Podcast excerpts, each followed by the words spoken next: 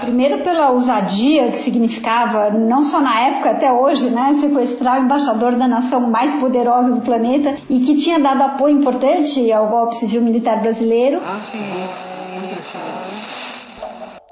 Você está ouvindo o História FM.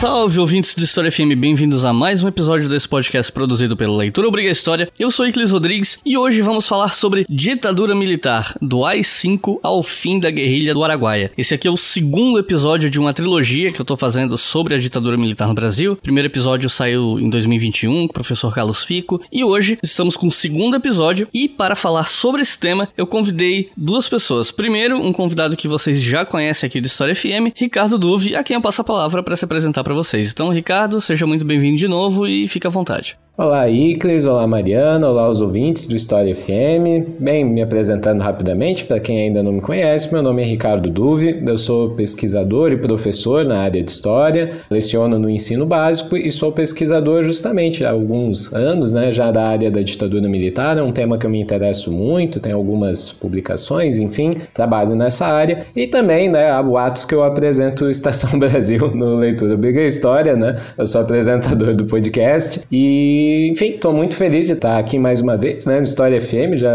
já perdi até quantas vezes eu já participei aqui, mas é sempre uma honra, é sempre um privilégio. Publicamente já falo sempre que eu admiro muito o trabalho do ICRIS, né? E muito legal estar aqui com a professora Mariana também, né? Dando um spoiler já da próxima convidada, mas é uma honra estar aqui com a professora também, uma profissional que eu admiro muito. Então, um abraço para todo mundo, espero que a gente tenha uma boa conversa. E conosco aqui, né, do Vijador Spoiler, a professora Mariana Joffli, a quem eu passo a palavra para se apresentar também. Então, Mariana, seja muito bem-vinda aqui pela primeira vez História FM. Fique à vontade para se apresentar para o pessoal.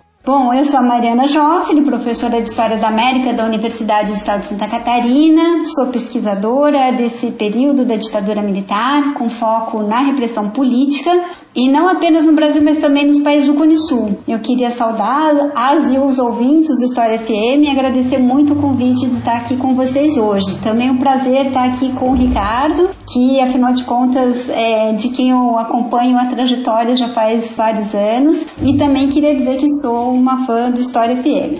Então é isso, gente. Vamos conhecer um pouco mais sobre os meandros da ditadura militar depois dos comerciais.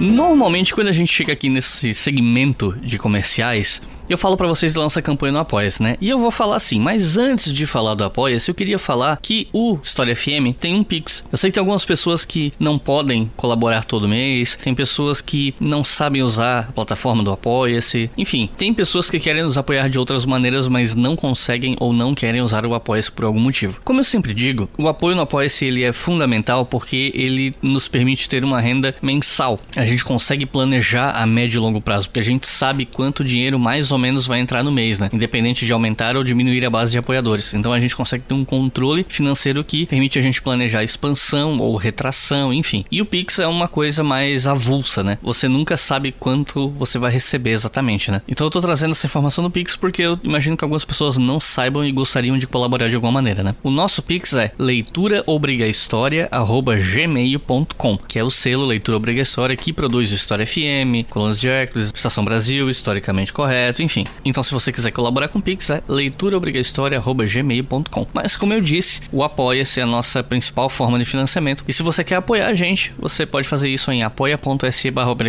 Dá para colaborar com cartão de crédito ou boleto. E com dois reais por mês vocês já conseguem fazer isso. No final do ano dá 24 reais se você apoiar dois reais por mês, né? Inclusive, vale dizer que quem colabora com a gente, além de ter o seu nome lido aqui quando começa a ser apoiador, né? Você também tem a possibilidade de receber informações com antecedência, né, do, do futuro do podcast, de quais episódios que a gente está planejando, saber um pouco de bastidores. Você pode votar em enquetes para escolher os filmes que vão aparecer no podcast historicamente correto. A gente não vai fazer enquete para todos os episódios, mas vamos fazer pelo menos umas nove enquetes na primeira temporada. Então você tem possibilidade de votar em vários filmes. Já foram duas votações, inclusive. E com cinco reais por mês vocês podem ouvir o História FM, Colunas de Hércules e o Estação Brasil com antecedência. Às vezes antecedência de um dia, dois, três depende de quando eu recebo o episódio pronto, né, da edição. Mas, enfim, quem são os nossos novos colaboradores e apoiadoras? Eles são Alberto Neto, Luciana de Albuquerque, Camila Galan, Gustavo Gindre, Rafael Costa, Gabriel LCO, ele não botou o sobrenome, só botou as primeiras letras, acredito eu, Augusto Russo, Carmélio Dias, Vinícius Strack, Túlio Rodrigues, Leandro Bandeira, Lucas Miranda, Samuel Feitosa, Gabriel Saturnino e Rafael Andrade. Muito obrigado, pessoal. Como eu sempre digo, o apoio de vocês é absolutamente fundamental para a gente conseguir fazer esse podcast andar. Tudo isso aqui existe graças a vocês. E agora chega de papo e vamos para o episódio.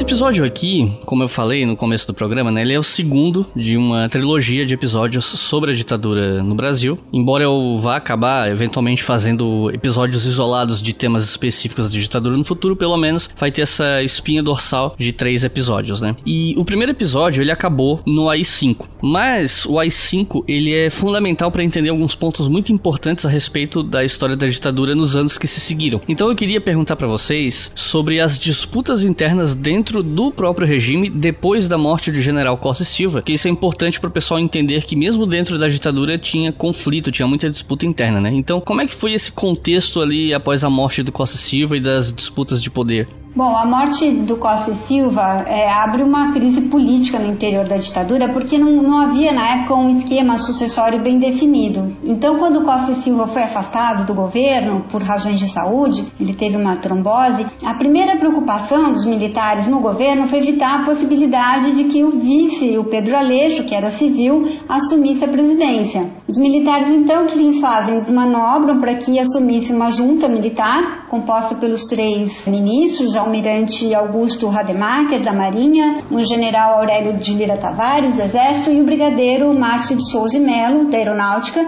mas essa era uma solução provisória. E foi justamente nessa brecha da fragilidade do governo militar que ocorreu o famoso sequestro do embaixador estadunidense Charles Elbrick por organizações de esquerda armada. E eu menciono esse evento porque justamente ele ilustra as desavenças entre diferentes setores militares. Quando a junta decide, sob pressão dos Estados Unidos negociar com sequestradores e aí soltar os 15 presos políticos que tinham sido exigidos na troca pela vida do embaixador, houve uma forte reação de um grupo de paraquedistas do Exército, apoiado por generais da chamada linha dura do regime e também de setores da aeronáutica que queriam provocar um acidente no avião, que era um Hércules C-130, que levaria os presos políticos liberados para o exílio no México. E aqui vale até um parênteses, porque os militares revoltosos que não queriam a soltura dos prisioneiros políticos, eles vão lá então, eles tomam uma rádio e eles fazem a leitura de um comunicado à nação brasileira afirmando que estariam dispostos a fazer o maior dos sacrifícios e vejam, em nome de Deus e do Brasil acima de tudo. Então, é, embora eles não tenham conseguido evitar a soltura dos presos políticos, eles acabam, como uma forma de registrar o seu descontentamento, se recusando a participar do desfile de 7 de setembro que aconteceria pouco tempo depois. Mas voltando à crise sucessória, conforme ficou claro que o Costa e Silva não, não poderia reassumir as funções da presidência da República, as forças militares organizaram um sistema de consulta aos oficiais generais das três armas e a escolha recaiu sobre o general do Exército Emílio Garrastazu Médici.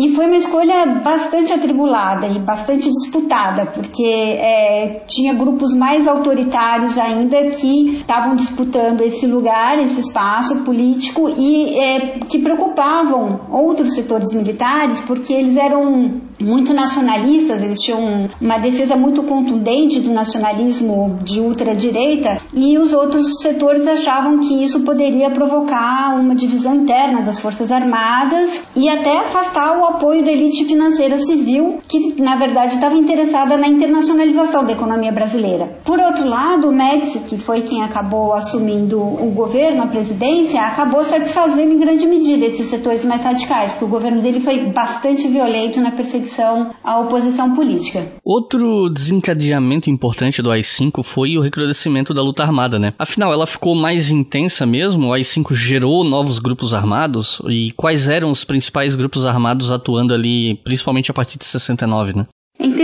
Essa pergunta, porque um dos argumentos que se escuta muito é o de que o golpe militar no Brasil foi uma resposta às ações das organizações da esquerda armada. Em outros países da região, a gente pode até dizer que havia movimentos armados bem articulados antes do golpe. Por exemplo, os Tupamaros no Uruguai, o movimento da esquerda revolucionária no Chile, os montoneiros na Argentina, mas no Brasil, antes de 64, era muito incipiente a organização de iniciativas nessa direção e qualquer iniciativa de organização de grupos guerrilheiros na época foi desbaratada ainda em fase muito embrionária. O que havia sim eram os movimentos sociais de massa, então, as organizações sindicais de trabalhadores urbanos e rurais, as ligas camponesas, movimento estudantil, que era muito atuante, movimento de artistas com projetos de cultura popular. Mas aí, no curso de 67, 68, aí foi ficando claro que os militares não iam se recolher tão cedo. E aí começam as discussões dentro da esquerda brasileira,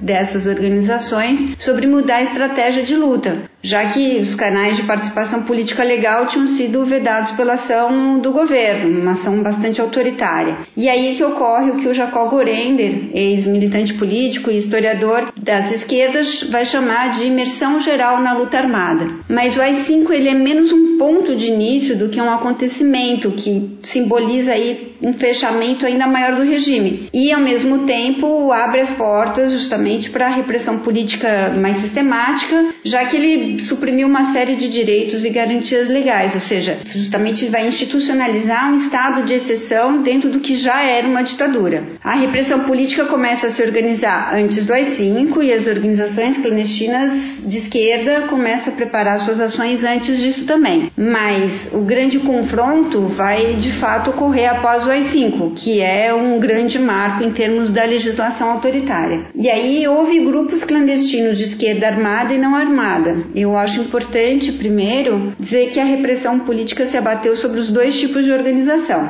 E segundo, que eram diversos grupos, os de esquerda, com orientações políticas todos mais ou menos no sentido de construir uma nova sociedade, mas bastante conflitantes em termos da escolha das estratégias de ação, dos modelos de revolução que eles seguiam. Então, para dar alguns exemplos, né, que tinha a Ação Libertadora Nacional, a ALN, que seguia o modelo cubano. Então eles tinham aquela ideia de um foco revolucionário criado pelos guerrilheiros e que depois, ao longo do tempo, se tornaria um movimento de massas. Da LN, o dirigente mais conhecido foi, sem dúvida, o Carlos Marighella, um ex-deputado comunista, inclusive sobre o qual o Wagner Moura dirigiu um filme recentemente, estrelado pelo seu Jorge. E a LN esteve envolvida no sequestro do embaixador estadunidense que eu mencionei há pouco. Uma outra organização que ficou bastante conhecida foi a Vanguarda Popular Revolucionária, VPR, liderada pelo Carlos Lamarca, que era militar e desertou do quartel de Quitaúna, que fica em Osasco, em São Paulo, levando uma grande quantidade de armamentos, o que fez com que a repressão política, em especial os militares, tivessem um verdadeiro ódio ao Lamarca, porque justamente foi alguém que desertou das fileiras do exército para se unir ao maior inimigo, que eram as organizações da esquerda armada.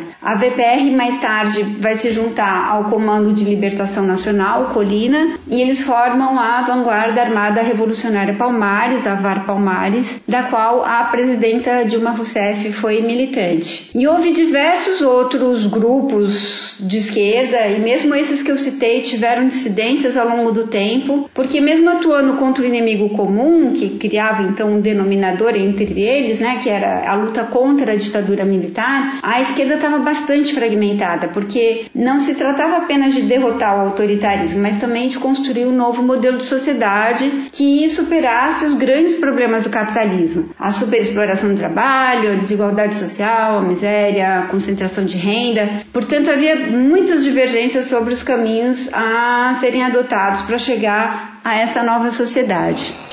That the only thing we have to fear is fear itself. E qual teria sido o impacto do AI-5 dentro da política institucional, parlamentar e tal? Bem, o AI-5, eu acho que uma forma interessante de interpretá-lo quando a gente fala sobre política parlamentar ou política institucional dentro da ditadura, talvez seja uma frase que não tenha que ser tomada assim no, no seu sentido integral, mas talvez ele seja o fim das maiores ilusões que liberais ainda tinham em relação à ditadura. Quando eu coloco esse debate nesses termos, eu quero dizer que muitos políticos civis, principalmente, ainda alimentavam uma certa ilusão, políticos mais liberais, mais conservadores, de que ainda não vivíamos talvez uma ditadura, né? Eles é, expressões eram utilizadas como um regime autoritário, um regime mais fechado, uma espécie de governo provisório, talvez acreditava-se, né, que esse governo militar que estava sendo implementado desde 64, ele poderia ser mais passageiro, que ele poderia chegar a um final, talvez, e que ele não fosse talvez tão autoritário, tão ditatorial quanto de fato ele foi. Então é importante a gente colocar já de antemão que a ditadura, sim, ela existe desde 1964 e eu gostaria que isso fosse ponto até mais pacífico nos debates sobre a ditadura, porque até mesmo alguns é, escritores sobre o tema, vou colocar bem amplo assim, porque muitos não são historiadores, até alguns são historiadores mais conservadores, às vezes veredam pelo caminho de considerar que o AI-5 de fato é o início de uma ditadura, ou que é um golpe dentro do golpe. Eu, eu confesso que eu não, não me sinto confortável com essas interpretações. Mas dentro da política parlamentar, o AI-5 tem um impacto óbvio, que é o fechamento do Congresso Nacional, mas eu acho que ele tem um impacto mais amplo do que isso, que a gente precisa ir analisando e destacando alguns pontos. Então, em 13 de dezembro de 1968, de fato, nós temos o fechamento do Congresso Nacional, que vai ser reaberto somente em abril de 1969, então é um longo período, mas é interessante a gente entender o impacto do AI-5 dentro da arena e dentro do MDB, porque pode parecer talvez inesperado ou algo que não seja tão de conhecimento geral, mas o próprio AI-5 tem um impacto dentro da arena. Não há nenhuma dúvida que o impacto é muitíssimo maior dentro do MDB e o AI-5 era muito mais voltado a combater a oposição. Quanto a isso, não há dúvida, mas eu só quero colocar aqui que até mesmo a Arena sofreu com algumas represálias. Então, falar um pouquinho sobre esse impacto tanto na Arena quanto no MDB. Para a Arena, é interessante a gente perceber que quando todas aquelas tensões que envolvem o AI-5, do caso da cassação ou não de Moreira Alves, é, do deputado Márcio Moreira Alves, né, deputado pela Guanabara, deputado federal. Isso já foi trabalhado no outro episódio, né, com o professor Carlos Fico. Mas a partir do momento que se debate ali no, antes do AI-5, né, se o Márcio Moreira Alves deveria ser caçado ou não, tem uma informação curiosa levantada pela professora Lúcia Grimberg, que tem um livro muito interessante sobre a história da Arena, que ela coloca que 216 deputados votaram contra a licença para processar o Márcio Moreira Alves. Então eles foram contrários ao governo caçar o mandato né? Entrar até mesmo com um processo, né, para contra o Márcio Moreira Alves. 141 votaram a favor, 12 em branco. Entre os votos apurados contra a cassação, 122 eram de parlamentares do MDB, mas 94 eram de arenistas. Então nós temos essa divisão. 122 votos foram do MDB, mas 94 foram de arenistas. E vários membros da Arena não compareceram na votação, também sugerindo que eles não estariam confortáveis com aquela votação, com aquela situação. Então é interessante que há um momento que os próprios políticos liberais, conservadores, né, que apoiavam a ditadura, se sentem desconfortáveis com esse tipo de situação que o AI-5 colocou eles ali, né? Ainda não o AI-5, mas assim, digamos, um encrudecimento da ditadura, né? Então, é interessante a gente perceber nesse momento como a Arena também foi alvo, né, de uma espécie de represália do governo militar. Quando o AI-5 é de fato promulgado, né, logo após, o Costa e Silva manda uma mensagem nacional no qual ele afirma o seguinte, que ele está responsabilizando os parlamentares da Arena, e aqui abre aspas para o Costa e Silva, pela irresponsabilidade com que um grupo de parlamentares resolvera humilhar, diminuir e desafiar as Forças Armadas. A crise de aparência insignificante precipitava-se para um desfecho subterrâneo. Então essas palavras do Costa e Silva demonstram que existia um certo rancor dos militares com a postura tomada por parlamentares da Arena naquele momento. Então Acho válido a gente pensar que é, o AI-5 ele teve um impacto até mesmo nessa relação entre civis e apoio civil com a ditadura, né? gerou uma série de tensões. Mas feito essa colocação sobre a Arena, não há nenhuma dúvida que os impactos foram muito maiores contra o MDB, porque de acordo com a professora Maria Dalva Quinzo, que tem um livro interessantíssimo sobre o MDB, né? um, um livro clássico dela, durante esse período né, do fechamento do Congresso Nacional, que começa em 13 de dezembro de 68, até a reabertura dele, em abril de 69, a ditadura militar cassou o mandato de 45% dos parlamentares do MDB em nível federal. Isso levando em consideração que a gente não consegue contabilizar direito o nível de cassações em nível estadual e municipal, que provavelmente aumentaria esse número né, de forma expressiva. E ao se observar a formação do quadro da política brasileira, após os resultados, por exemplo, né, os impactos que nós vamos ter, se a gente for ver ah, o que vai ser a política brasileira depois das eleições de 70 e depois que são nacionais e as eleições municipais de 1972, a gente vai perceber o crescimento estrondoso que a Arena teve, porque o MDB tinha dificuldade até mesmo de fazer política, principalmente no interior, onde o MDB tinha dificuldades de abrir um diretório. Chegou a um ponto que a própria ditadura começou a tentar mobilizar um pouco de forças para ver se conseguia abrir diretórios do MDB, pois essa ideia falsa, esse completo falseamento de que poderia existir algo próximo de uma democracia no Brasil interessava os próprios militares.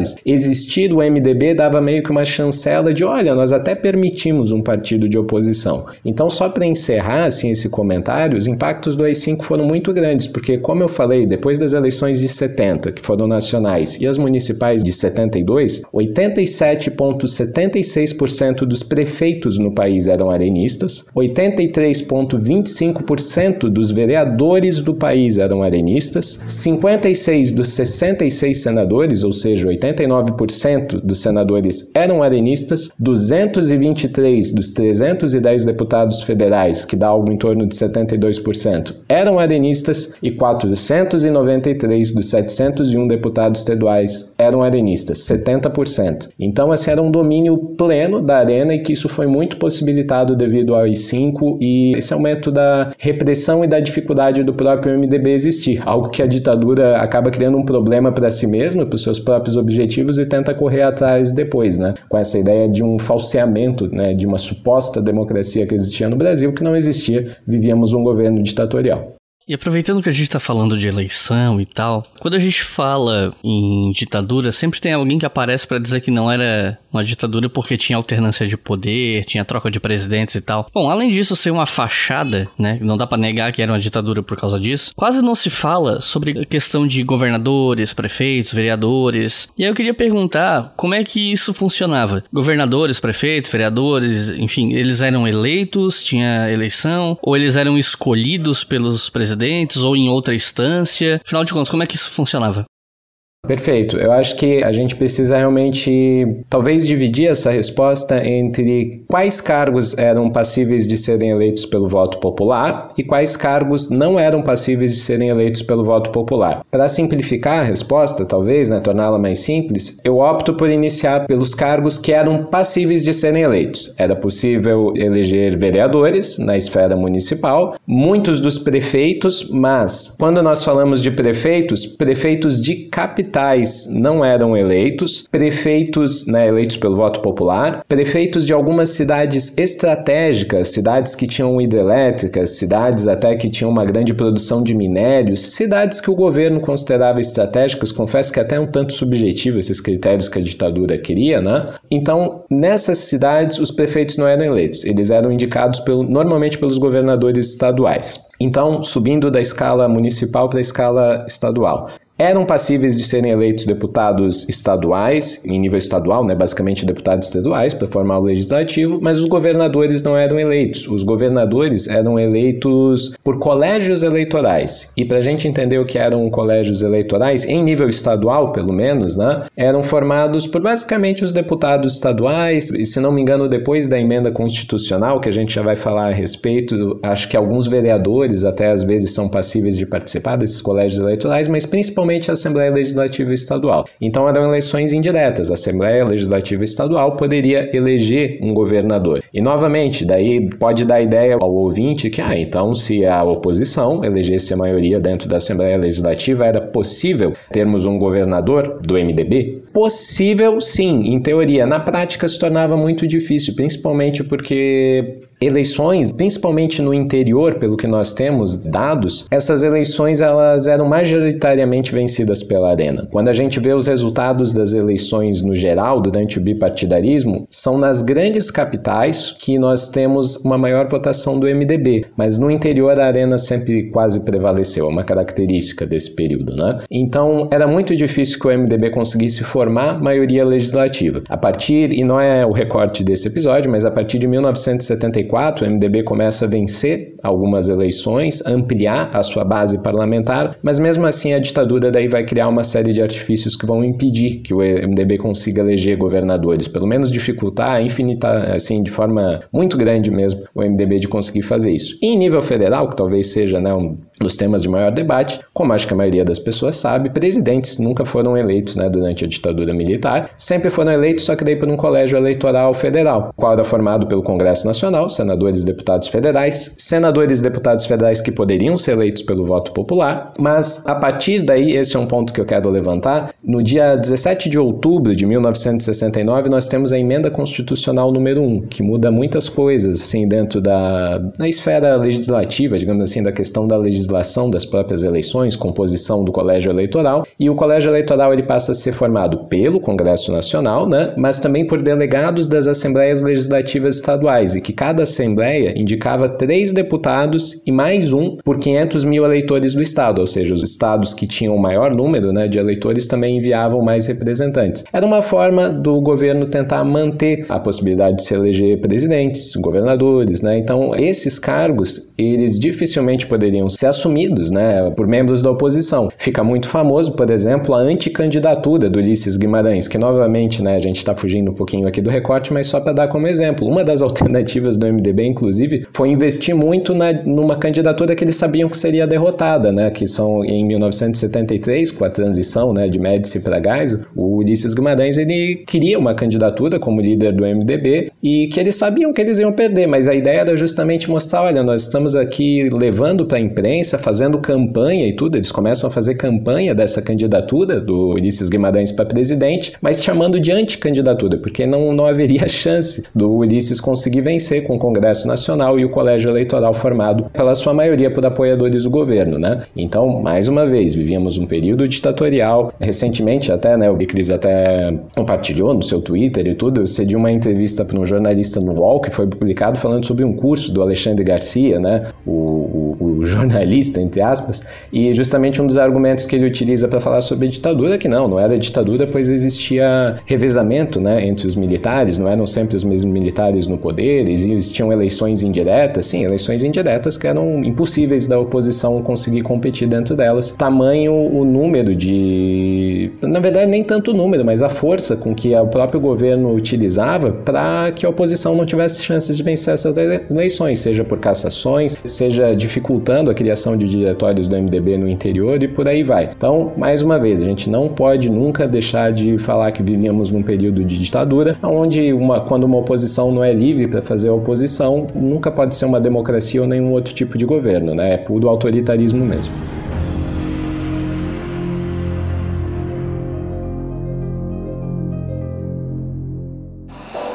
Você está ouvindo o História FM.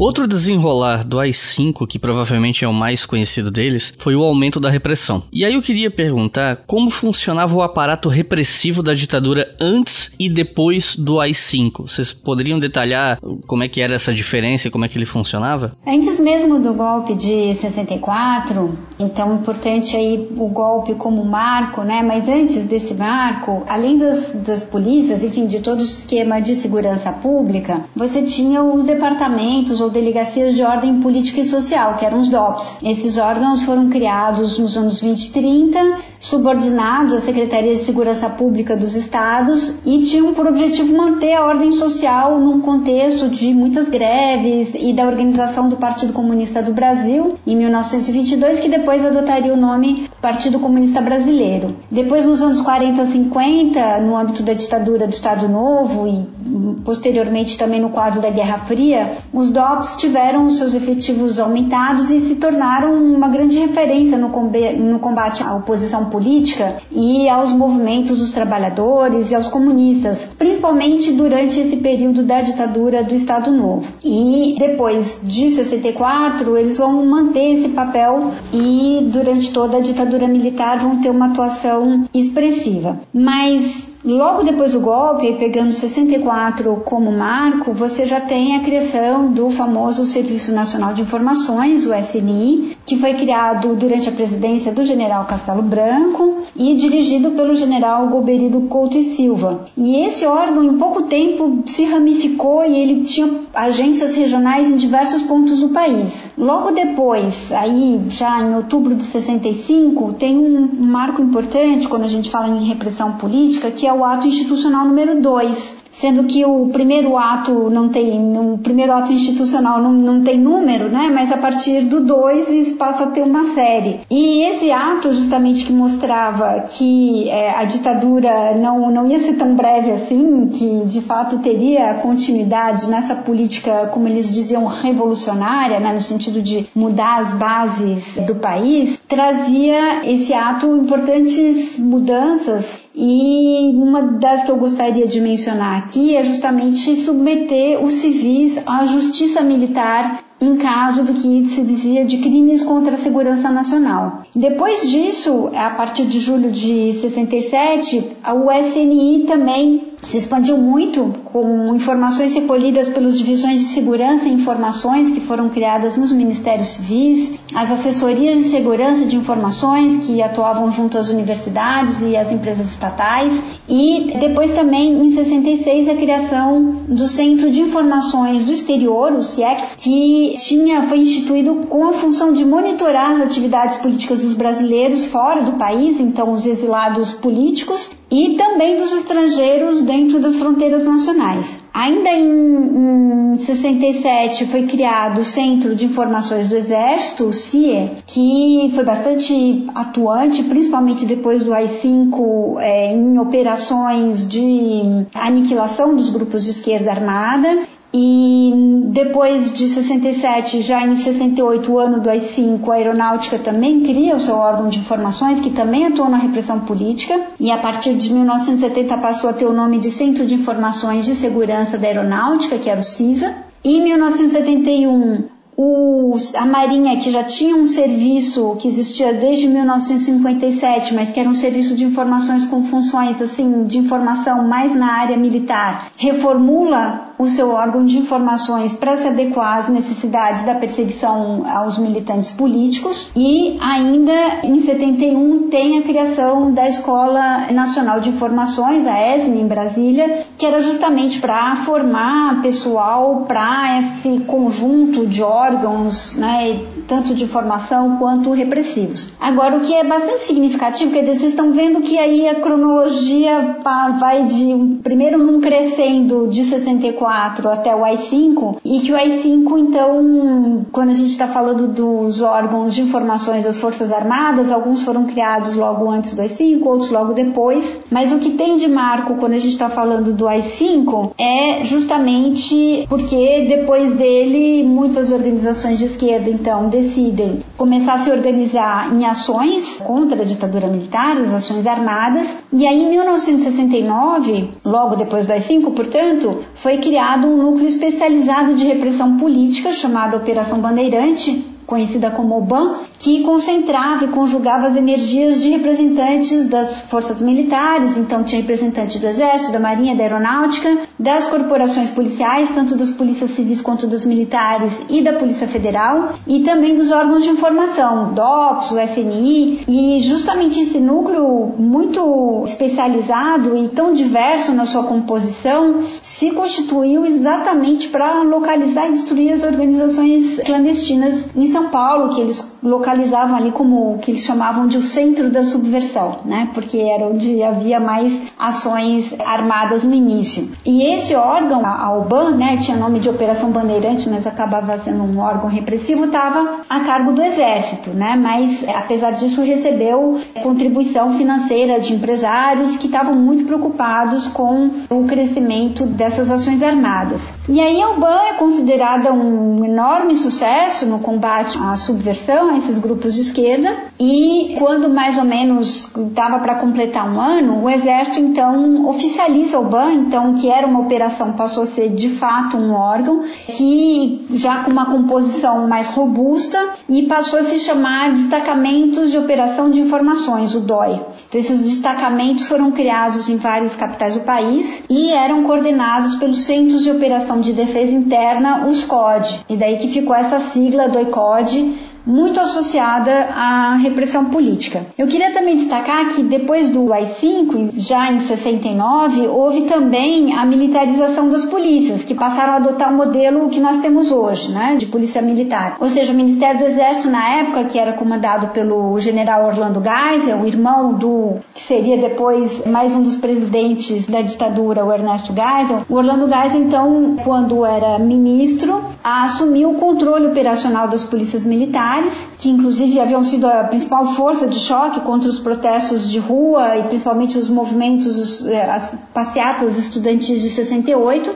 E aconteceu muitas vezes da Secretaria de Segurança Pública passarem as mãos de oficiais superiores das Forças Armadas. Então é importante ressaltar isso, que em paralelo à criação de toda uma estrutura especializada na repressão política, no combate ao crime especificamente político, houve também todo um movimento de militarização das forças de segurança do país. E esse movimento de militarização das forças de segurança segue como um legado da ditadura militar. Quando se fala em luta armada contra a ditadura, alguns dos atos que mais chamaram atenção e ainda hoje são bastante mencionados são os sequestros de embaixadores estrangeiros do Brasil, sendo talvez o mais famoso deles o embaixador suíço que foi sequestrado numa ação organizada pelo Carlos Lamarca, que pediu a libertação de 70 presos políticos pela ditadura. Aí eu queria perguntar como é que eram esses sequestros, se vocês poderiam citar os principais sequestros dessa época, sobre se eles conseguiram ou não resultados, enfim. Esses sequestros foram ao todo quatro. O primeiro, e aqui eu discordo de você, e o mais famoso foi justamente o do embaixador estadunidense, porque inclusive foi o primeiro. E ele acontece em setembro de 1969, então naquele momento de crise sucessória do governo, organizado no Rio de Janeiro, por duas organizações, a Esquerda Armada, que era o Movimento Revolucionário 8 de Outubro, e pela Ação Libertadora Nacional, comandada pelo Carlos Marighella. Os dois, essas duas organizações eram dissidências do Partido Comunista Brasileiro. E esse sequestro ficou bastante conhecido, primeiro pela ousadia que significava, não só na época, até hoje, né, sequestrar o embaixador da nação mais poderosa do planeta e que tinha dado apoio importante ao golpe civil militar brasileiro, mas também porque depois ele vai ser retratado pelo livro do Fernando Gabeira, que vendeu muitos exemplares, intitulado O que é isso, companheiro? Que depois ainda teve uma versão em filme do Bruno Barreto, que foi, aliás, muito, muito criticada pelos setores de esquerda, porque oferecia uma versão bastante caricata dos militantes de esquerda e, ao mesmo tempo, apresentava um torturador com problemas de consciência. É também importante dizer que esse episódio do sequestro do embaixador estadunidense, que levou à libertação de 15 presos presos políticos que foram encaminhados ao México foi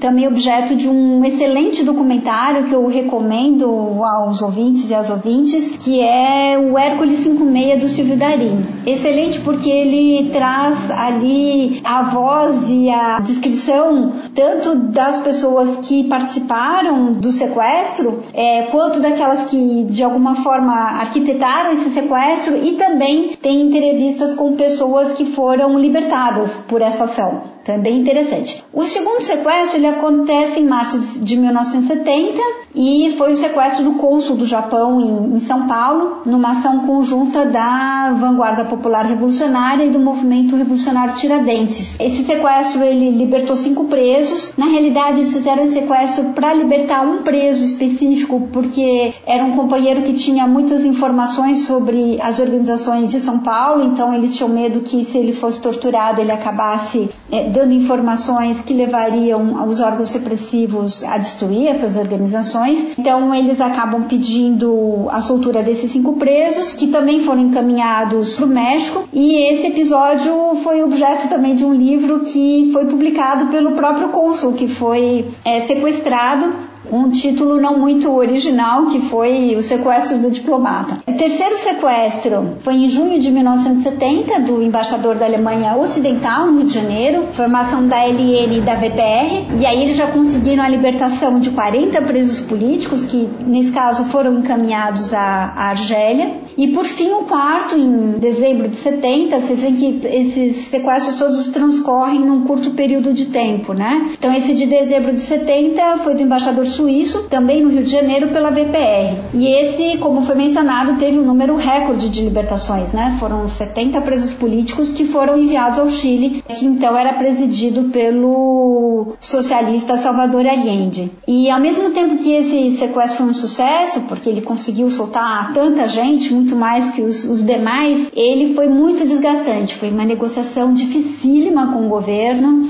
muito demorada. O governo militar questionou diversos diversos os nomes que estavam na lista dos prisioneiros a serem libertados e justamente por isso, por essas tensões todas, acabou marcando o fim dessa estratégia por parte da esquerda armada. E aí eu queria só comentar rapidamente para finalizar que esses sequestros tiveram algumas consequências importantes. Primeiro que eles libertaram uma quantidade significativa de presos políticos que foram enviados para outros países e que vão organizar no exterior uma série de campanhas de denúncia da ditadura militar brasileira. Então foi um desgaste da imagem do regime, tanto no interior do país, porque foram ações muito ousadas e bem-sucedidas, que conseguiram então libertar uma série de presos políticos, mas também no exterior por conta das denúncias que fizeram os presos políticos que foram libertados. E não apenas tem esses países que já foram mencionados, Argélia, México e Chile, mas esses é, exilados também alguns iriam acabariam indo para a Europa ou para os Estados Unidos, então essas denúncias se espalharam. Por outro lado, e isso é muito complicado também, e é por isso também que essa forma de ação política se esgotou, esses sequestros levaram a um recrudescimento da violência do regime e a uma perseguição que foi sem tréguas por parte dos órgãos repressivos contra as organizações de esquerda. E foi justamente nesse contexto, né, no contexto do primeiro sequestro, aliás, do embaixador estadunidense, que foram criados o ato institucional número 13, que previa o banimento do território nacional de pessoas perigosas para a segurança nacional, ou seja, esses presos políticos foram enviados para o México foram banidos, e o ato institucional número 14, que instituía a pena de morte em casos de guerra externa, psicológica diversa, revolucionária ou subversiva. Então, enfim, teve resultados significativos do ponto de vista do desgaste da imagem da ditadura militar, mas também também significou um cerco muito forte e repressivo às organizações da esquerda armada. man, one giant leap for mankind. A Copa de 1970 acabou sendo um grande evento na época, né? Não só porque foi uma época em que os televisores estavam ficando mais populares no Brasil e tal, mas também pela própria vitória do Brasil com um dos melhores times que a seleção já teve e tal. E a ditadura tentava instrumentalizar a seleção, né? Tipo quando eles demitiram o técnico João Saldanha, que foi quem classificou a seleção para a Copa, mas era militante e incomodava dos militares, né? E teve também aquela canção bem famosa que eu acho que ela se chama Pra Frente Brasil, não tenho certeza, que falava muito sobre a união nacional em torno da seleção, aquela coisa, de repente aquela corrente para frente, parece que todo o Brasil deu a mão, martelando essa ideia de um país unido, né? E aí eu queria perguntar o que, que a gente pode falar sobre a relação entre o futebol e a ditadura nessa época.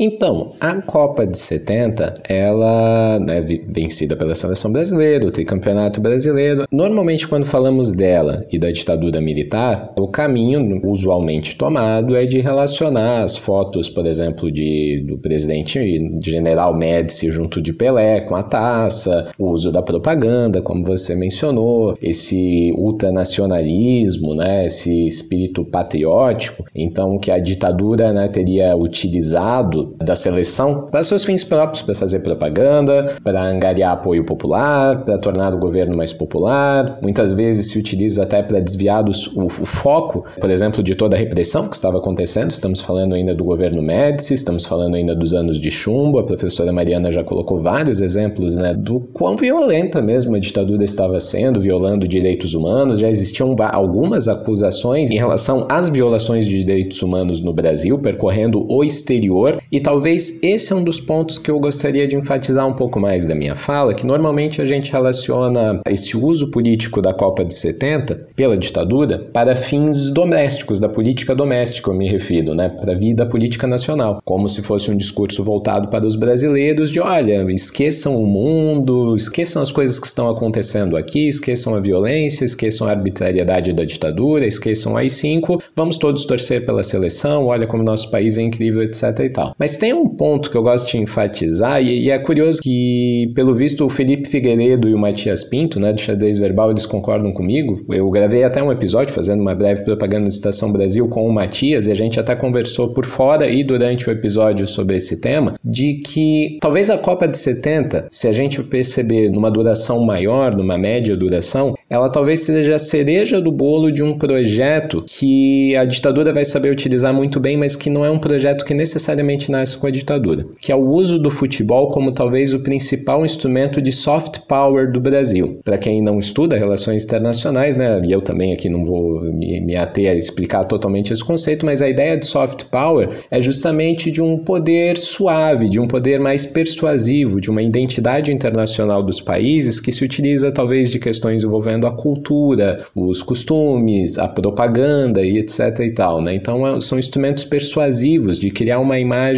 mais suave mesmo de um país, né? Talvez suave não seja nem um termo, mas né, mais persuasiva da cultura de um país, da identidade de um país. E a gente pode ver isso em 1970, porque assim, o Brasil aparenta ter um projeto que se inicia lá com Vargas, do uso político do futebol como um instrumento não só para a política nacional, mas para internacional. Isso vai ficando cada vez mais forte a partir do pós-Segunda Guerra Mundial, porque é importante a gente perceber que o Brasil cedia uma Copa em 1950, que chega à final, né, acaba perdendo para o Uruguai. Em 1958 o Brasil é campeão, em 1962 o Brasil é campeão e em 1970 o Brasil é campeão novamente. Então, ou seja, num curto período de 20 anos, o Brasil só não participa de duas finais de Copa do Mundo, né, de 54 e 66. De 50 participa, 58, 62, 70. Então é toda uma geração de jogadores de futebol e etc e tal que eu consigo afirmar que eles fazem parte de um projeto do Brasil querer utilizar o futebol, talvez nem tanto os jogadores de futebol, até me refazendo aqui meu argumento, diversos políticos e diversos governos utilizam do futebol como uma forma de demonstrar o que é o Brasil, o que é a identidade nacional brasileira e principalmente mostrar que, olha, o Brasil ele pode não ser tão forte economicamente, ele pode não ser tão forte em outros aspectos, mas o futebol é algo que nos destaca no sistema internacional. E ele é algo que é muito fácil você gostar do Brasil a partir do futebol.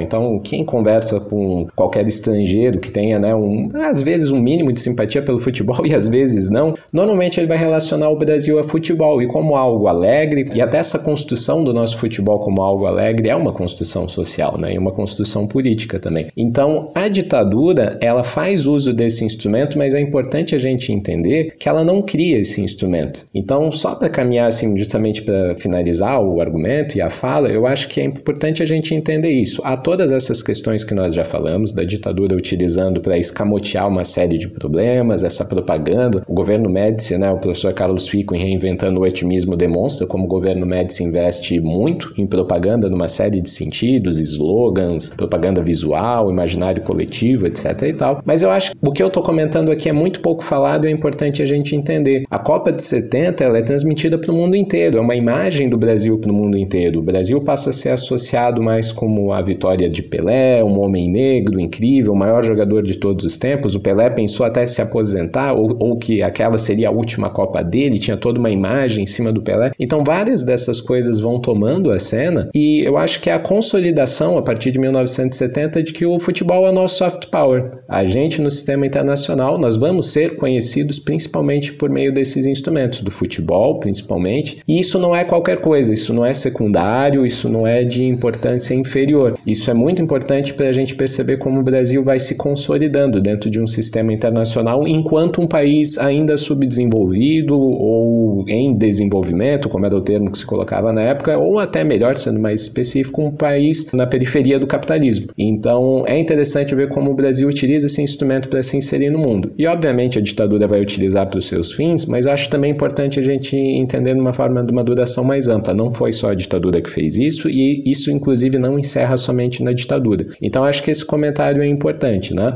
Claro que, como a gente falou, tem todas essas questões envolvendo violação de direitos humanos no Brasil, mas há de se pensar também de uma forma mais ampla né, questão do uso político do futebol. Só um adendo esse uso político também aconteceu em outros países do Cone Sul, né? Então é importante, inclusive tem uma série de documentários que vão falar de ditadura e futebol e que vão justamente se concentrar sobre esse ponto. O futebol é uma força muito potente para essas propagandas nacionais durante esse período. E mais ou menos entre o fim dos anos 60 e até meados de 73, ocorreu o que ficou conhecido como milagre econômico. Aí eu queria pedir para vocês explicarem pro pessoal que tá ouvindo o que que foi esse tal milagre, qual foi o efeito dele no país, quais as contradições, os problemas disso aí, como é que ele acabou, enfim. Perfeito. Eu acho que precisamos contextualizar o dito milagre econômico, que é um termo criado pela própria ditadura para se vangloriar, né? Mas eu acho que mais específico, a gente tem que entender o que foi chamado de milagre econômico. Um crescimento acelerado em um curto espaço de tempo, um crescimento muito acelerado do PIB durante um curto espaço de tempo, entre 1967 a 1973, em que o Brasil registra taxas de mais 10% anuais de crescimento do PIB, né, do produto interno bruto do país. Mas eu acho que é importante a gente contextualizar esse crescimento e por que, que ele pareceu tão impressionante na época. Durante o governo João Goulart, essa transição né, entre o governo João Goulart, o golpe de Estado e os primeiros anos da ditadura, nós temos uma mudança de política econômica muito importante. O governo João Goulart tinha uma política mais desenvolvimentista, é, focado no mercado interno, uh, tentando valorizar os produtos nacionais, as empresas nacionais, uma política salarial né, mais focada nos trabalhadores, no consumo dos trabalhadores, né, uma política talvez mais à esquerda, mais desenvolvimentista, mais trabalhista, né, os moldes do trabalhismo, mas existiam alguns problemas também, como a alta inflação, é, desde o governo JK a dívida externa era muito grande do Brasil, então o Jango ele herda uma série de problemas econômicos que ele não necessariamente consegue resolver. Ele tenta negociar ainda durante o governo de John Kennedy a, a dívida externa, mas os Estados Unidos pressiona também em certos aspectos, enfim. Quando o golpe de Estado é colocado, havia um entendimento de que o governo governo João Goulart não era um governo necessariamente alinhado com os Estados Unidos. Com o golpe de Estado ocorrendo, cria-se uma política econômica nesses primeiros anos da ditadura muito liberal, muito liberal, quase radicalmente liberal, né? Então, com o golpe de Estado de 1964, nós temos a adoção de uma política econômica mais alinhada com os interesses que os Estados Unidos tinham para o próprio desenvolvimento ou crescimento da economia brasileira, enfim, né, uma política econômica bem alinhada entre Brasil e Estados Unidos, principalmente privilegiando né, interesses norte-americanos no Brasil. E essa política radicalmente liberal tenta atacar a inflação, há um corte salarial bem grande, um arroxo salarial, para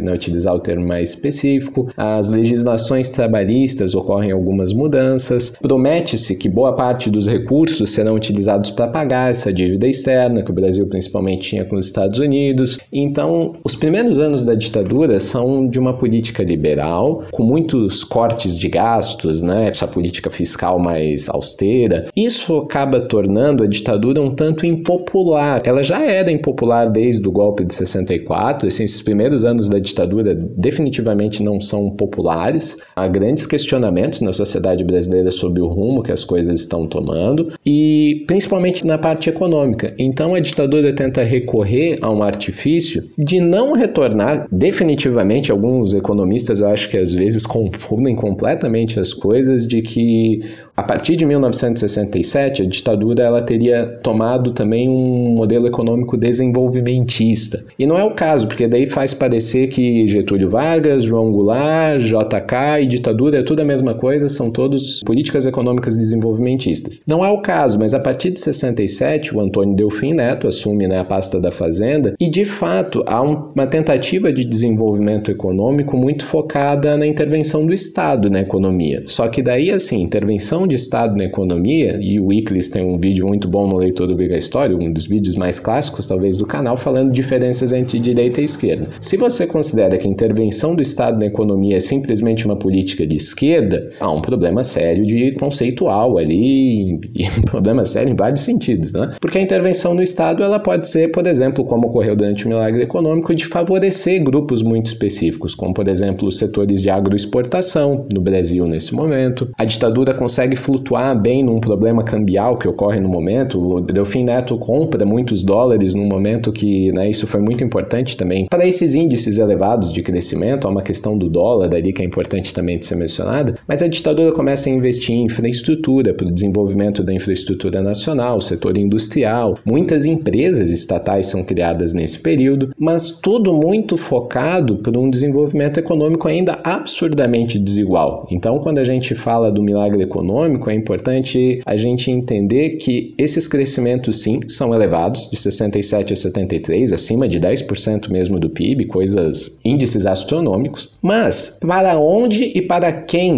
esse país estava crescendo, essa economia estava crescendo? Há um livro muito importante publicado depois do milagre econômico, desse dito milagre econômico, que se chama Crescimento e Pobreza, que principalmente intelectuais do MDB, intelectuais mais de esquerda, como Celso Furtado, como Fernando Henrique Cardoso, como vários intelectuais da época, e eles tentam colocar um argumento que é muito importante da gente entender, que crescimento e pobreza, crescimento econômico e pobreza podem existir juntos. O Brasil pode crescer e se tornar mais pobre, e é exatamente essa principal característica do milagre econômico, né? Tem aquela frase clássica do presidente Médici que ele fala, né? O povo vai mal, mas o país vai bem, mais ou menos nesse sentido a frase. Então, o país sim, de fato, estava crescendo, se a gente olhar lá os índices, mas e a população? Qual era a distribuição dessa renda? O que, que estava sendo feita para os mais pobres? Quase nada. O arroxo salarial permanecia durante o milagre econômico e esse crescimento econômico atinge uma parcela ínfima da sociedade brasileira e normalmente uma parcela ínfima que não vai reinvestir esses recursos né, que eles tiveram, né, esses lucros que eles tiveram no desenvolvimento nacional. Então nós temos uma classe trabalhadora que está cada vez mais empobrecendo nesse momento, enquanto temos uma classe dominante que está lucrando de forma exorbitante nesse período. E isso vai ter consequências políticas no futuro. É uma das razões porque nos grandes centros urbanos, onde temos mais trabalhadores né, concentrados e organizados, a ditadura vai se tornando cada vez mais impopular e, por exemplo, em 1974, logo depois do fim do milagre econômico, o MDB, por exemplo, vai vencer em várias dessas capitais brasileiras.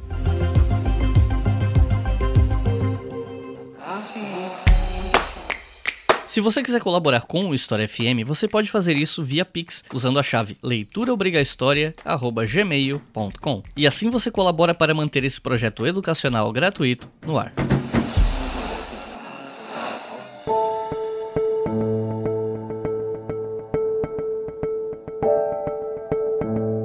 Voltando um pouco aqui para a coisa da política institucional, um dos dois partidos da época, né, o MDB, ele se reestruturou, ele tomou uma outra postura política que foi importante no enfrentamento institucional da ditadura, né? E aí eu queria pedir para vocês explicarem pra gente um pouco melhor que situações levaram o MDB a essa mudança de postura, que postura foi essa adotada, enfim. Não, perfeito. Como eu já mencionei, né, para não repetir, eu mencionei ali no primeiro bloco que após o AI-5 o MDB é severamente atacado pela ditadura várias das principais lideranças, e principalmente as mais combativas dentro do parlamento, elas são caçadas com as cinco. Após o retorno, do, a reabertura do Congresso Nacional em abril de 69, o MDB se torna um partido. Existia uma piada, um xiste, assim, na época que falava que o MDB era o partido do sim e a Arena era o partido do sim senhor. Ou seja, os dois se curvavam ao poder, mas a Arena fazia com maior servilismo. Mas mesmo assim o MDB também se curvava ao poder. Seria o partido da oposição concedida, né, concedida à ditadura. Então, essa piada ela faz muito sentido nesse período, porque o MDB se torna um partido liderado por políticos assim que não têm interesse em fazer um enfrentamento mais duro à ditadura.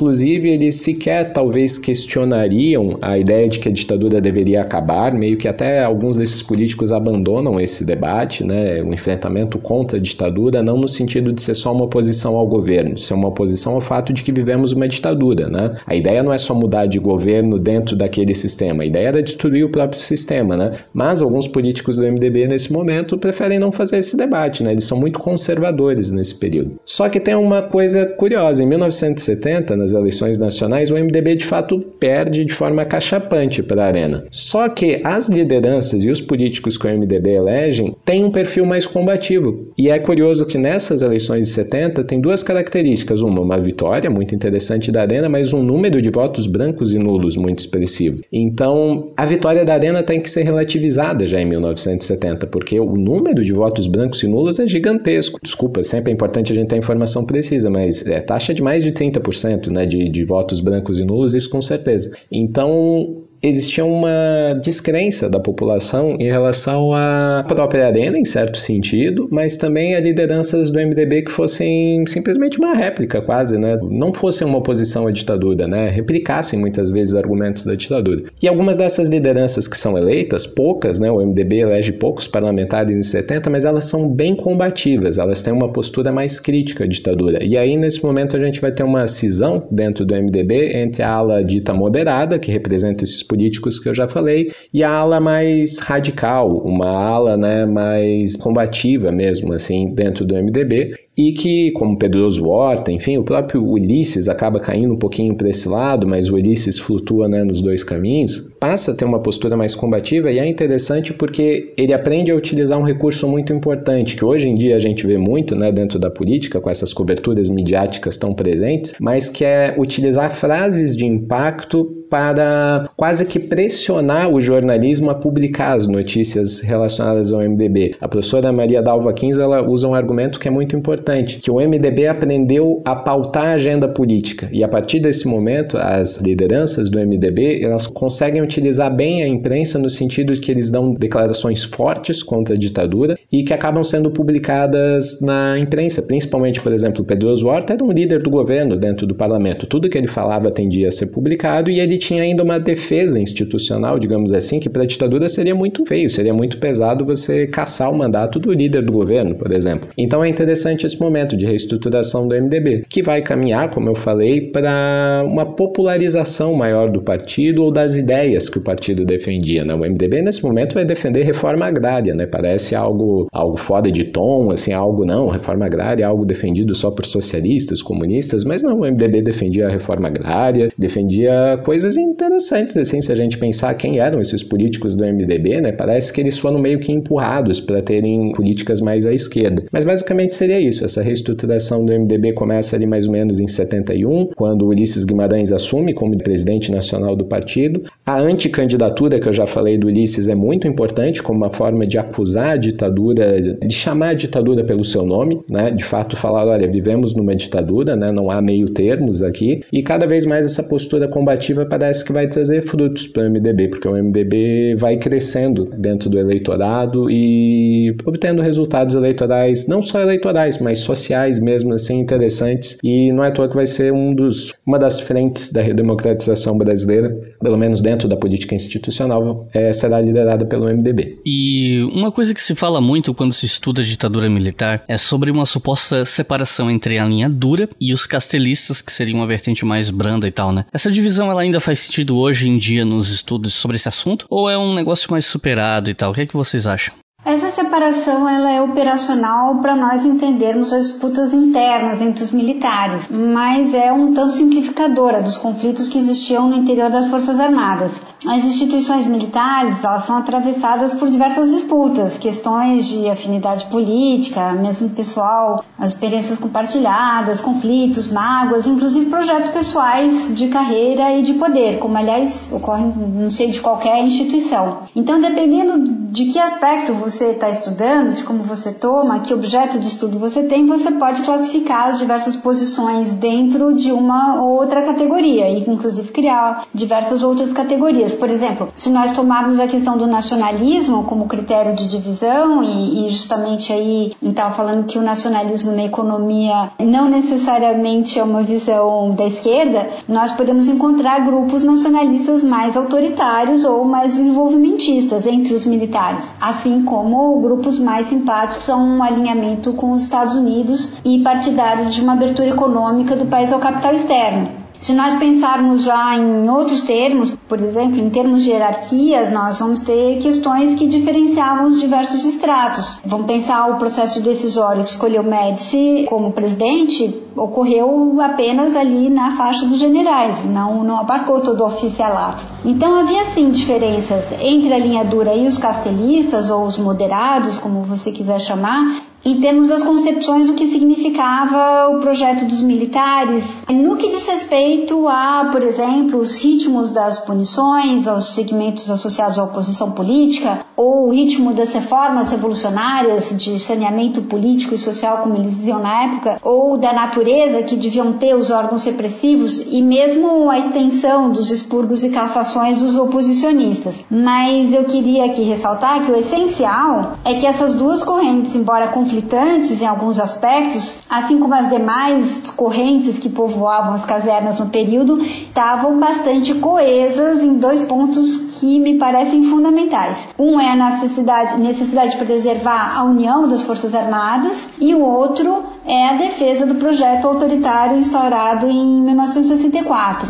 No que diz respeito à repressão política, que é muito provavelmente o aspecto mais indigesto da ditadura, se construiu uma visão de que os duros seriam os responsáveis pela repressão e os moderados ou castelistas seriam contra, o que absolutamente não corresponde à realidade, porque poderia haver discordâncias nesse campo, sim, é, mas os dois grupos eram favoráveis à repressão. É, vou dar alguns exemplos aqui. Então, no, foi no governo Castelo Branco que foram lançadas as bases do regime autoritário. O ato institucional número 2, que eu já mencionei, que colocava sob os auspícios da justiça militar os supostos crimes de civis contra a segurança nacional, ou mesmo a Constituição Autoritária de 67, foram instaurados durante o governo castelista. O mesmo se pode dizer aí na outra ponta do período do general Ernesto Geisel, que promoveu a famosa abertura lenta, gradual e segura, ao mesmo tempo em que permitiu o extermínio e desaparecimento de guerrilheiros do Araguaia ou o massacre da Lapa em São Paulo. Então, com disputas internas mais ou menos intensas, o fato é que as Forças Armadas deixaram o poder demonstrando coesão interna diante do mundo civil e, sobretudo, uma disposição de tutelar a democracia que se estabelecia e sem nenhuma intenção de fazer qualquer revisão interna sobre o seu papel nas graves violações de direitos humanos que muitos anos depois foram sistematizadas no relatório da Comissão Nacional da Verdade. Então, duros e castelistas ou moderados cerraram fileiras na defesa das Forças Armadas e do legado que a ditadura militar deixou. More than machinery, we need humanity. More than cleverness, we need kindness and gentleness. Without these qualities, life will be violent. E ainda falando de disputas políticas internas e coisa e tal, eu queria saber como é que foi o processo de transição entre o governo do Médici para o governo Geisel. Como é que se chegou à escolha do Geisel? A transição desses governos, né, como você falou do Médici e do Geisel, eu confesso que eu, a literatura que nós temos a respeito, eu acho ela não muito satisfatória, e não por talvez demérito de muitos dos autores, alguns sim, mas não da maioria deles, porque são muitas informações de bastidores que, sabe, parece que falta aquela dupla checagem que é muito difícil de fazer, né? São indivíduos ali que muitas vezes a gente tem a narrativa da linha mais próxima de Médici, a gente tem uma narrativa mais próxima da linha de Geisel e Golbery, que eu acho acho que fica muito explícita na obra do Hélio Gaspari, né? O Hélio Gaspari parece que compra uma versão da história da ditadura totalmente alinhada com Geisel e Golbery, que são fontes, né, primárias dele, né? Uh, o acesso, né, às memórias e justo a conversas com Geisel e Golbery. Então elas são muito circundadas de boatos, de posturas. Em certa literatura parece que Médici e Geisel tinham uma posição muito bem resolvida entre si, que inclusive Médici confiava em Geisel como um general muito respeitado dentro das Forças Armadas, com uma história importante dentro das Forças Armadas. Alguma outra literatura coloca que Médici suspeitava um tanto de Geisel, que o perfil de Geisel talvez não fosse interessante para aquele momento. Enfim, eu não quero ficar tanto nessas, nessas políticas de bastidores que eu confesso que eu, que eu acho muito temerário realizar algumas afirmações nesse sentido. Mas fato é que são dois projetos políticos diferentes, em dois momentos diferentes da ditadura, e talvez esse seja o fator mais importante. Quando Médici assume, a ideia é institucionalizar de uma vez por todas a ditadura, não abrir margens para outra coisa que não fosse isso. A ideia de Médici é justamente garantir a continuidade do que eles denominavam processo revolucionário e principalmente tentar criar, desafiar qualquer tipo de ameaça que a ditadura poderia ter, institucionalizada de fato e mantê-la mais fixa, mais rígida, mais forte e passível de exterminar, né, de acabar com toda a oposição, enfraquecer a oposição. Então, a ideia de Médici, quando ele assume o governo, Médici tem muito esse perfil, né, de estabelecer de uma vez por todas os governos militares e a ditadura, esse projeto né, ditatorial que existia dentro das Forças Armadas. Agora, Geisel vai assumir, e os debates para Geisel assumir, eles vêm de antes de ele de fato assumir em 1973, então ali no início da década de 70, 71, 72, né? A gente não tem muito ao certo quando o nome de Geisel realmente começa a surgir de uma forma mais forte dentro das Forças Armadas, mas o projeto de Geisel é um projeto distinto. A ideia de Geisel desde o começo, e não só de Geisel, como uma outra figura muito importante, que vai ser o seu ministro-chefe da Casa Civil, que é o general Golbery, Couto Silva, o projeto dos dois me parece muito mais alinhado com uma ideia de que, olha, em algum momento os militares esse tipo de governo que estamos mantendo, que está institucionalizado, e para eles é muito importante, esse era um passo muito importante, institucionalizar esse tipo de governo, mas em algum momento nós precisamos criar algum tipo de distensão num primeiro momento, e por distender é, quem sabe, tirar os aspectos mais duros da repressão, e repressão quando eu digo institucional, porque a repressão física, a violência, assim, né, é, quem sabe até mude a expressão repressão por arbitrariedades institucionais, fazer uma distensão meio que jurídica, talvez o AI-5 não seja necessário como ele era, talvez é, algumas legislações né, não sejam tão necessárias como era. Então, no momento, a ideia era de estender, deixar talvez menos arbitrário a legislação da ditadura. O que de fato Geisel logo vai se arrepender no início, com a vitória do MDB em 74, em 76 nós vamos ter a Lei Falcão, em 77 vamos ter o pacote de abril,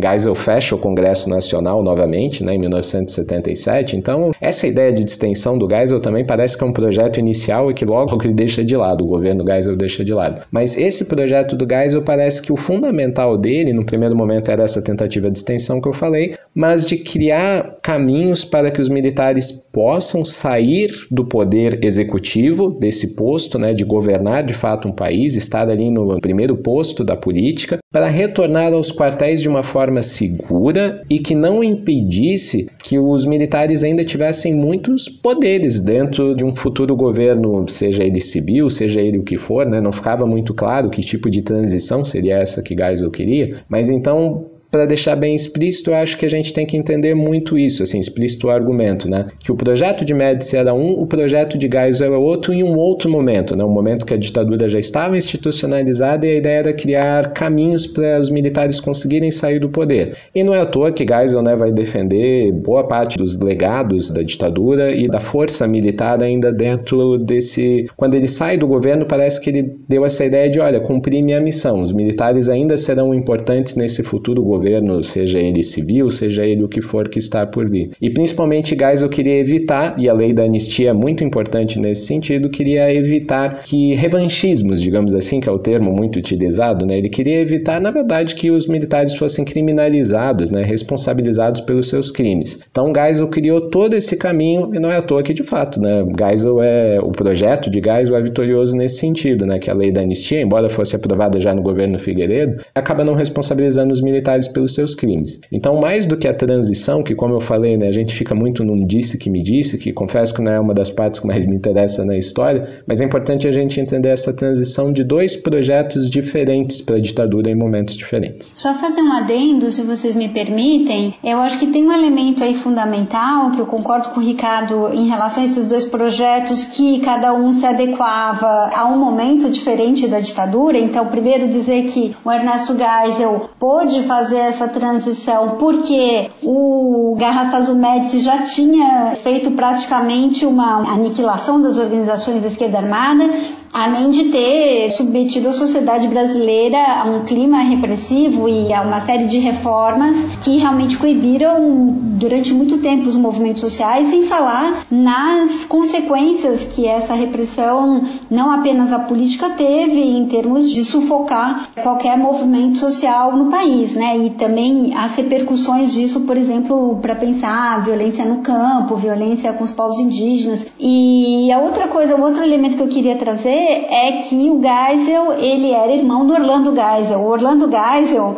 é, tinha sido ministro da guerra do Médici. E eles, é, claro, tinham aí algumas discordâncias, mas eles tinham uma certa linha de continuidade também. E me parece que, de certa forma, o Geisel entra com esse papel, entra com essa missão, digamos assim, mas também sob a sombra desse ministro da guerra que tinha sido muito atuante e que trabalhou muito ativamente nesse reforço da repressão política. E não é à toa que a repressão política segue sobre o Geisel. Então todo mundo fala da transição durante o governo Geisel, mas pouca gente fala de como, enfim, terminou o Araguaia com os guerrilheiros sendo caçados ou com o massacre da Lapa, enfim, as pessoas um pouco que esquecem esse período que ainda é muito forte sobre é, da repressão durante o governo Geisel. E aproveitando que você mencionou mencionou a guerrilha do Araguaia, minha última pergunta era justamente sobre isso, né? Queria perguntar o que foi essa guerrilha exatamente, como é que foi essa experiência, como é que ela terminou, enfim. Para entender a guerrilha do Araguaia, é importante saber que a maioria das organizações da esquerda armada no Brasil tinham no seu horizonte a perspectiva de organizar uma guerrilha no campo. Inclusive, muitas das ações realizadas nas cidades, por exemplo, assaltos a bancos, tinham por objetivo financiar a guerrilha rural, fosse nessa perspectiva do modelo do foco revolucionário cubano fosse na perspectiva de iniciar uma revolução a partir do campo no modelo maoísta chinês da guerra prolongada. Então houve alguns intentos de criar guerrilhas na zona rural por várias organizações de esquerda brasileiras, mas o único que foi mais bem sucedido foi o do Partido Comunista do Brasil, PCdoB. Lembrando que vários desses, vários desses intentos foram descobertos pelos militares em momentos muito embrionários e foram desbaratados logo de início. O PCdoB, ele não se envolve na guerrilha urbana, inclusive ele acreditava que essa era uma espécie de uma atividade pequeno-burguesa, né, uma ousadia pequeno-burguesa e achava que a luta revolucionária devia partir do campo para a cidade, seguindo a linha maoísta como eu já mencionei. Então, desde 1966, o PCdoB começa a enviar militantes para essa região que era a região do Vale do Araguaia, que ficava na divisa dos estados do Pará, do Maranhão e de Goiás, porque na época não existia ainda o estado do Tocantins. E aí esses jovens militantes foram se instalar em diferentes regiões ali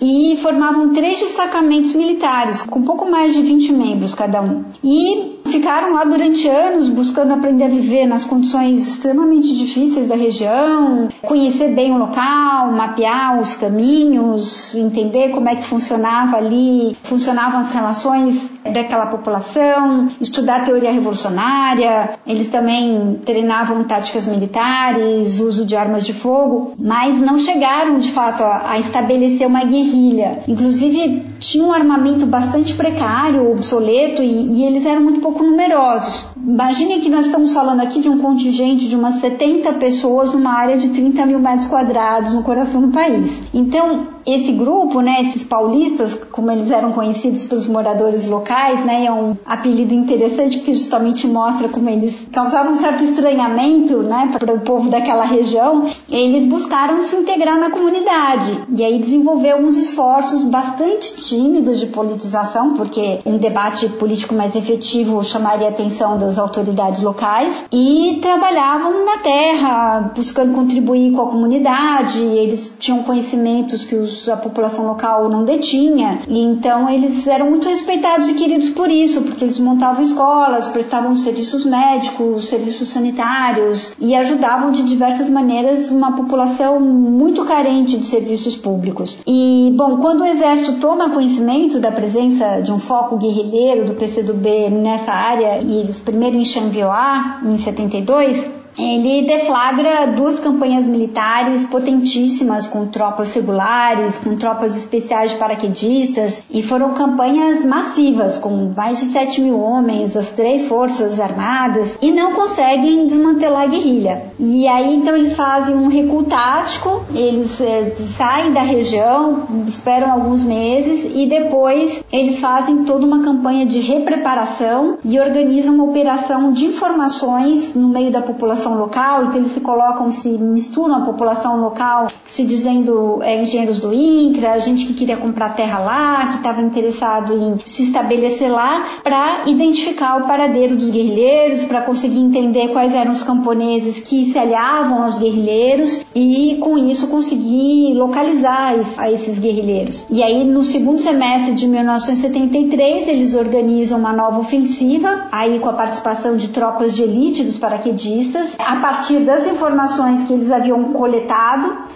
e essa ofensiva implicou numa severa repressão à população local, né? Então foi assim muitos moradores torturados, maltratados, muitos deles foram obrigados a trabalhar para as forças militares para justamente tentar localizar o paradeiro dos guerrilheiros, né? Então fazer o retraçamento ali do caminho dos guerrilheiros e eles fizeram uma, moveram uma verdadeira caça aos guerrilheiros inclusive aplicando uma política de extermínio, vários relatos de prisioneiros que eles fizeram que depois eles assassinaram e não apenas assassinaram, como depois ainda organizaram operações de desenterrar esses restos mortais e ocultá-los, justamente para evitar o reconhecimento do paradeiro dessas pessoas. Então, é, a guerrilha do Araguaia vai produzir dezenas de desaparecidos e vai ficar muito forte ali a marca é, na região da presença desses militares. Então, muitos anos depois, é, você tem ali a presença de pesquisadores acadêmicos, e depois, quando inclusive os membros da Comissão Nacional da Verdade estiveram por lá, ou da Comissão de Anistia, fica muito claro que a população ali ficou muito traumatizada por essa atuação do exército, que então estava atrás dos guerrilheiros, mas que na realidade atemorizou, aterrorizou e torturou muita gente na população. Então foi realmente alguma coisa muito marcante é, do ponto de vista da repressão política esse, esse episódio da guerrilha do Araguaia.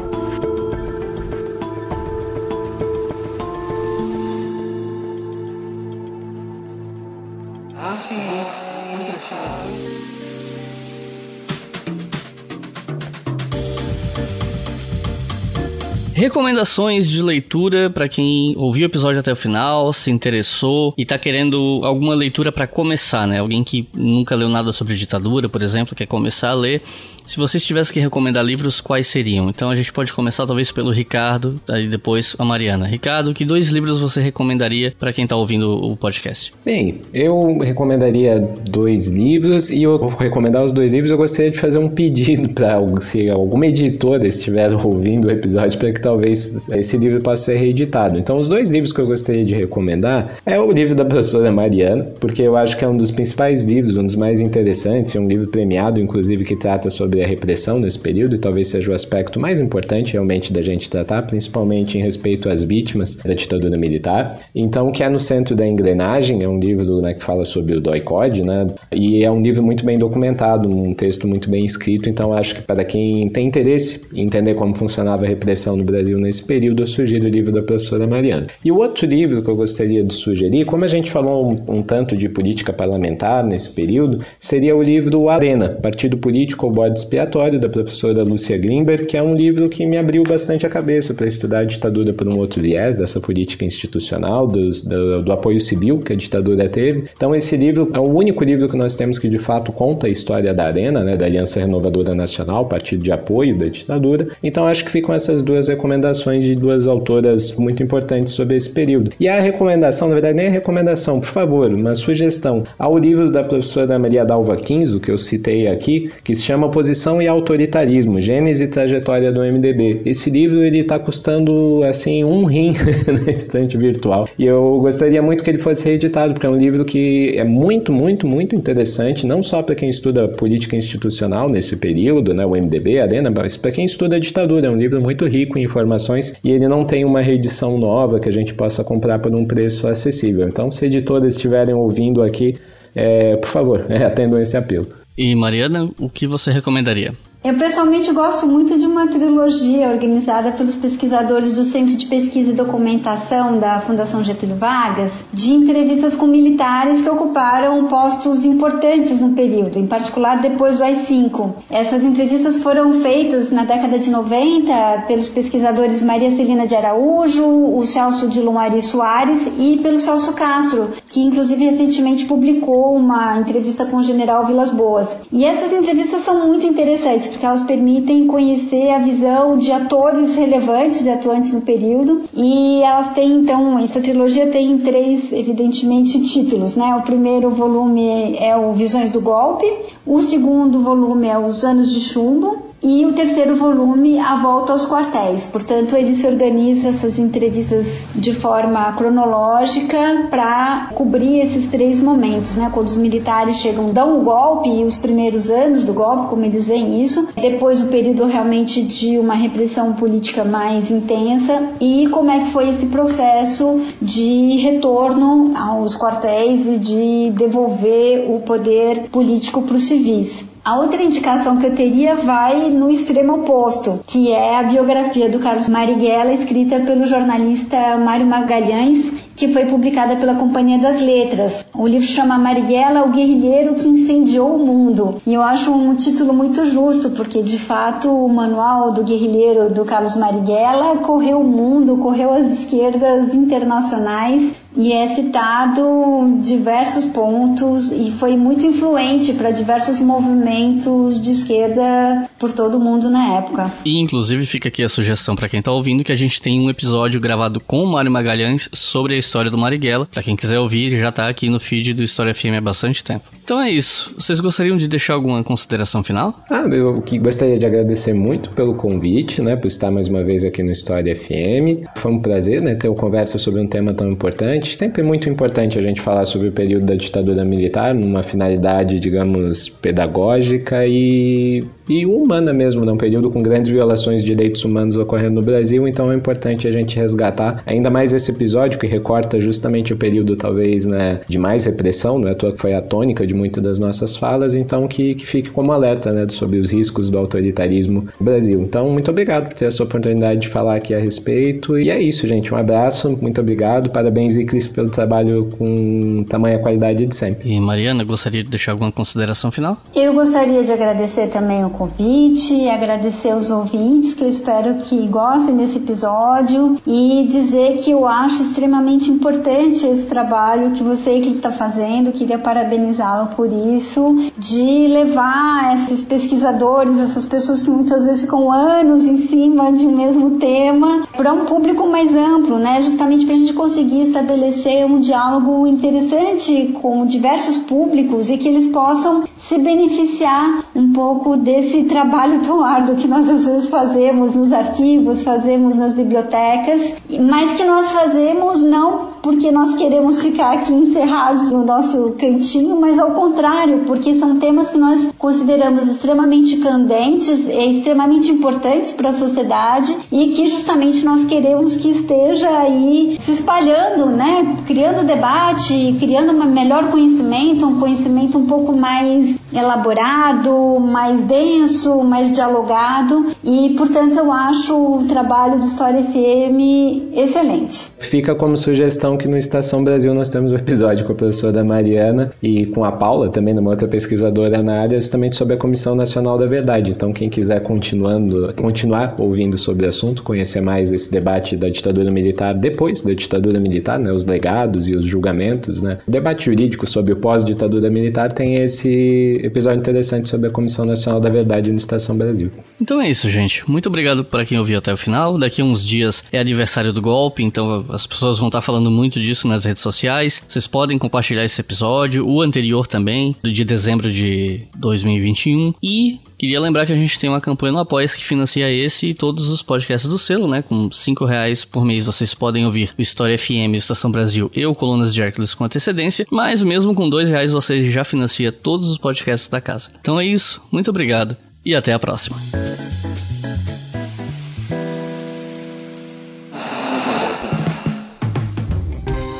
Este podcast foi financiado por nossos colaboradores no Apoia-se. Acesse apoia.se barra e contribua para manter este projeto educacional gratuito no ar.